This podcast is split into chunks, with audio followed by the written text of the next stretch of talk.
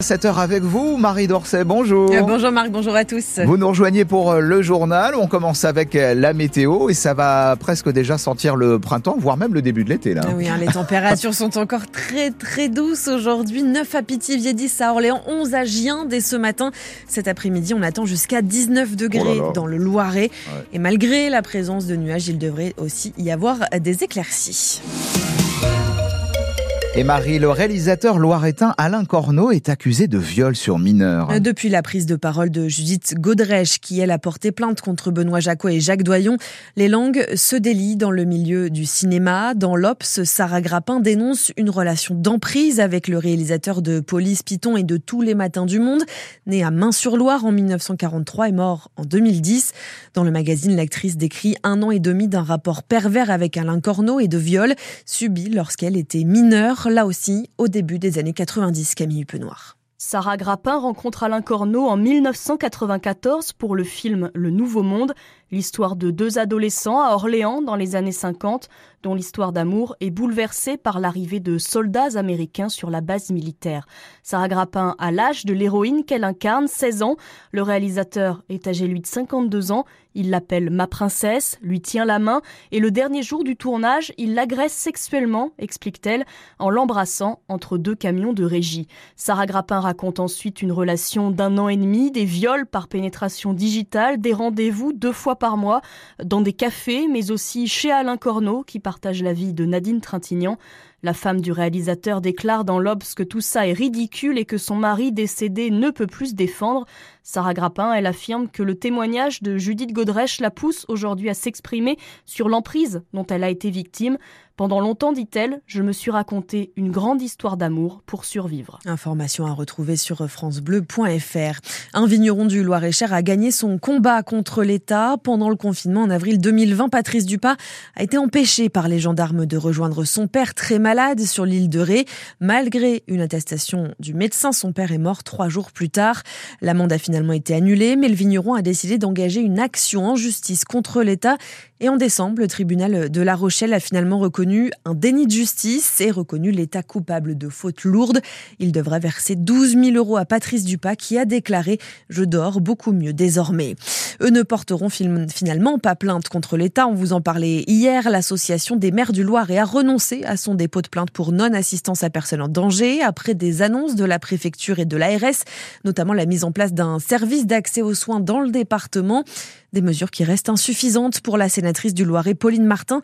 C'est elle qui avait initié la démarche. Ça ne va pas solutionner le problème des patients, estime-t-elle. Le bazar s'annonce dès ce soir à la SNCF. Et oui, début du week-end de grève à l'appel de Sudrail et de la CGT, mouvement suivi par trois contrôleurs sur quatre. Alors l'entreprise a dû faire des choix, un TGV sur deux et un intercité sur deux au programme, priorité donnée aux trains complets et à ceux en direction euh, des Alpes.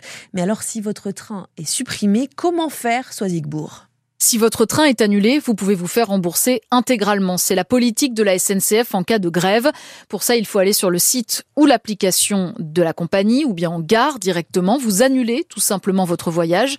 Vous serez remboursé dans un délai de 3 à 5 jours environ sur le compte bancaire utilisé au moment de l'achat. Et si vous êtes dans ce cas-là, la SNCF a mis en place une mesure supplémentaire, un dédommagement exceptionnel.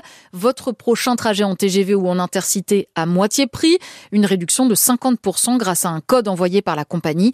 Une seule condition pour en bénéficier, réserver le billet sous 30 jours. Enfin, si vous êtes plus flexible, vous pouvez échanger gratuitement votre billet pour les trajets dans tous les TGV qui circulent et où il y a encore de la place. Et dans l'Orléanais, les TER ne devraient pas être trop touchés par la grève, mais la SNCF doit tout de même affiner ses prévisions dans la journée.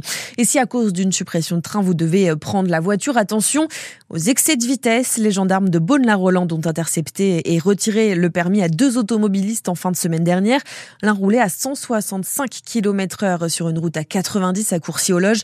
L'autre a été flashé à 156 au lieu de 80 à Échilleuse. Les deux voitures ont évidemment été immobilisées. Un député français a-t-il servi les intérêts du Qatar au sein même de l'Assemblée nationale? Une enquête menée par la cellule investigation de Radio France, Le Monde et Forbidden Stories montre qu'Hubert Julien Laferrière, député écologiste du Rhône, aurait été rémunéré par un politologue proche des frères musulmans. C'est à lire sur notre site internet. Une proposition de loi déposée à l'Assemblée nationale pour autoriser les commerçants à diffuser légalement les photos et les vidéos des voleurs filmés dans leur commerce. La pratique s'est déjà répandue sur les réseaux sociaux, mais elle est illégale. Les commerçants qui le font s'exposent à un an de prison et 45 000 euros d'amende.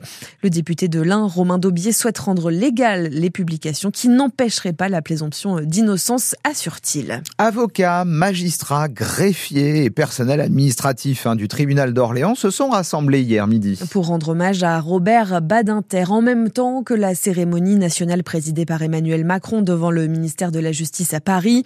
Le procureur général de la Cour d'appel d'Orléans a prononcé quelques mots pour celui qui a porté l'abolition de la peine de mort, mis fin au délit d'homosexualité, au quartier de haute sécurité dans les prisons et bien d'autres choses. Une œuvre vertigineuse au service de la justice, explique Denis Chaussery-Lapré. Je crois que c'est impossible de résumer toute l'œuvre qui a été la sienne. Je crois simplement qu'elle nous rend aujourd'hui comptables de servir cet idéal qui l'a nourri tout au long de sa carrière. En préparant justement cet hommage qui a été rendu, j'ai été pris de vertige devant euh, l'immensité du travail accompli et la trace qui reste aujourd'hui dans le fonctionnement quotidien de nos juridictions. J'ai oublié de souligner parmi ce qui avait été fait par M. Badinter, toute l'attention pour les victimes d'infractions pénales, puisque c'est lui qui a créé pour la première fois un bureau d'aide aux victimes au ministère de la Justice. C'est également lui qui a permis que soit financé sur fonds de l'État, fonds du ministère de la Justice, des associations d'aide aux victimes. C'est lui qui s'est préoccupé des victimes d'attentats, qui s'est préoccupé des victimes euh, d'accidents de la circulation et d'autres infractions pénales.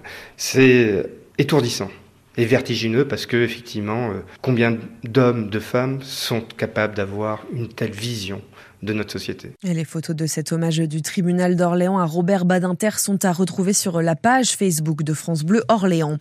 Couturier, maroquinier, bottier, brodeur, ces métiers d'excellence mis en lumière aujourd'hui à Orléans avec un salon organisé par LVMH au centre de conférence à partir de 11h. Le groupe recrute en ce moment, mais est-ce que ces métiers font encore rêver? On en parle dans les témoins de l'actu tout à l'heure à 7h50 avec le secrétaire général d'LVMH et on attend vos appels, vos témoignages le sujet au 02 38 53 25 25. Et puis le PSG est bien parti pour conjurer le sort. Le club de foot s'est imposé hier en match aller des huitièmes de finale de la Ligue des Champions face à la Real Sociedad. Victoire 2 à 0 avec un but de Mbappé évidemment. Match retour prévu le 5 mars sur la pelouse d'Anoeta. Merci beaucoup Marie.